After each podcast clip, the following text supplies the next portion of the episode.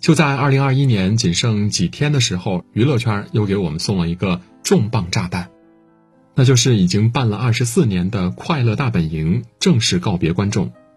十二月二十八号晚上，湖南卫视官方微博发文宣布，综艺《你好星期六》定档一月一日，也就是说，以后的每周六我们再也听不到那句“快乐大本营，天天好心情”了。而大家关心的《快乐家族》在新节目的预告片中也只剩下何老师一个人。还记得之前在一个访谈中，谢娜说：“刚才问了我一个问题，嘉哥何老师心心滔滔问我们到多少岁就不做《快乐大本营》了。”我说的那得看何老师什么时候不做了。结果如今舞台上只有何老师自己了。近两年，《快乐大本营》虽然被各种吐槽过，停播也可能是为了迎合时代的潮流，可记忆中还是每周六大家都会搬着小板凳，守着电视，台上一群疯子，底下一群傻子傻乐。请到自己喜欢的明星，更是会早早准备好零食饮料，广告都不愿意跳过。对很多人来说，《快乐大本营》就意味着青春吧，而如今这段青春连一个体面的告别都没有，让人更加难过。或许印证了那句话：成年人的告别都是悄无声息的，连声再见也没有。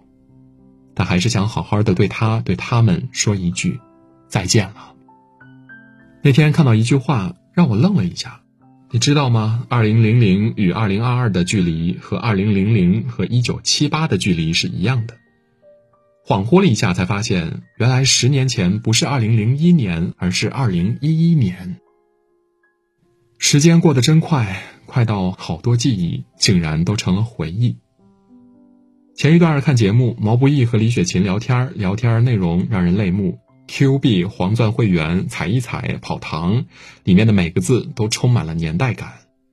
曾经你以为会一直陪伴你的东西，竟在一点点的消逝。二十年前，人们上网还是在用 ADSL 上网，经常上的网站是搜狐、雅虎。微软刚发布新操作系统 Windows 两千不久，网吧是年轻人最爱去的地方。那个时候还是大头电脑，每当放学后，网吧就挤满了人。二十年前还没有微信，大家聊天还是用 QQ，很多人也有了自己的第一个 QQ 号，那可是五位数的。上线第一句话就是问你是美眉还是哥哥。二十年前，大家还不知道智能手机是什么。诺基亚和小灵通还是时代的主流，有些人的腰间甚至还挂着 BB 机。二十年前，满大街都是影像店，大家看剧都要去租碟，画质虽然不高清，但是每部都是经典，百看不厌。二十年前，春节抢不了红包，也扫不了福字，但是全家都会准时凑在电视前，等着春晚的播出。现在回想起来，时间真的如白驹过隙，让人措手不及。有些青春，记得用力告别。那天在电影院里看到了韩寒新电影的宣传片。二零零零年的时候，他在挂科七门后决定退学。老师问他：“以后你要拿什么养活自己？”他毫不犹豫地说：“稿费啊！”当时所有人把他这句话当成笑话。可二十年后，他不仅养活了自己，还成了很多人的偶像。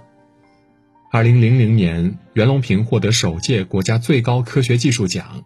为了让所有人远离饥饿，培养出的东方魔道震惊世界。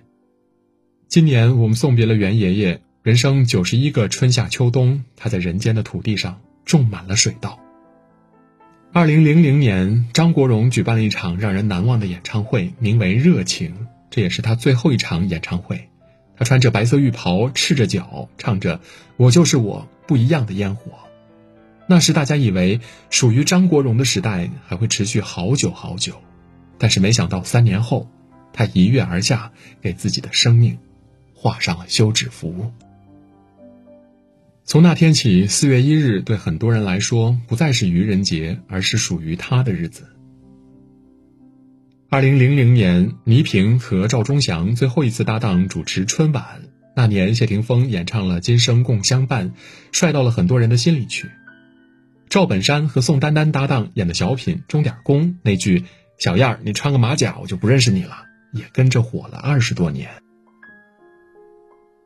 冯巩和郭冬临的旧曲新歌，把天津快板、京东大鼓和流行歌曲完美融合，大家也开始每年期待那句“我想死你们了”。那时的贾玲儿才高中毕业，谁能想到之后她成了冯巩的徒弟？若干年后，当冯巩两鬓斑白，她也成了新一代人成长的记忆。那一年，和贾玲儿一样对生活迷茫的还有岳云鹏，那时候他还叫岳龙刚，只有十五岁，在饭店给人打工时，因为多收了客人六元钱，不仅自己倒赔了三百五十二元，还被开除了，他哭了整整一宿。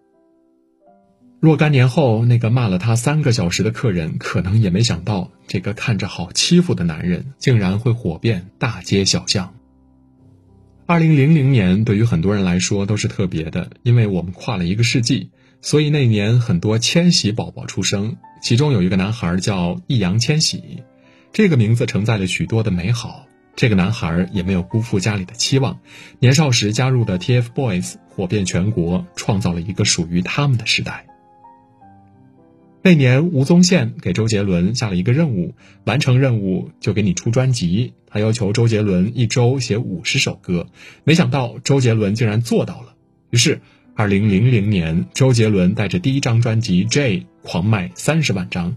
不管是心情里的手牵手，一步两步三步四步望着天，还是龙卷风里的爱情走得太快，就像龙卷风不能承受，我已无处可躲，到现在依旧活跃在大家的歌单里。从那之后，周杰伦便一发不可收拾，创作的黄金时期几乎每年一张专辑，成为当之无愧的亚洲天王。那一年，台北的电视公司来了三个新人参加《宇宙2000》实力美少女选拔大赛，每个人的目的都很简单，一个是为了一万元的奖金，一个是为了妹妹的梦想，一个是为了给家里买家具。谁也没想到，三个初出茅庐的小姑娘竟然火了二十多年。从 Super Star 到你曾是少年，谁的青春没有一首 S.H.E 呢？那年《少年包青天一》热播，多少人因为这部剧晚上不敢睡觉。那时任泉演的公孙策是多少人心中的翩翩公子。释小龙还没有完全长大，虽然打戏不多，但是每场都足够精彩。谁又能想到剧里的包黑炭竟是《还珠格格》里的富家公子尔康呢？当然，里面最迷人的还是陈道明饰演的文质彬彬的八贤王。后来的康熙王朝，陈道明更是将帝王的霸气和细腻演绎的淋漓尽致。当然，韩磊的那首《向天再借五百年》，每次听都让人热血沸腾。那年春光灿烂猪八戒收视爆表，剧里的小龙女没有能和猪哥哥圆满的在一起，剧外陶虹和徐峥成了夫妻俩。那年，蔡明主演的《闲人马大姐》成了全国人民的记忆，国民度一点儿都不比《家有儿女》差。如果我说《情深深雨蒙蒙是二十年前的剧，你是不是会很惊讶？现在回头看一看呢，里面最清醒的竟然是苏有朋演的杜飞。不要和陌生人说话里的冯远征是多少人的童年噩梦。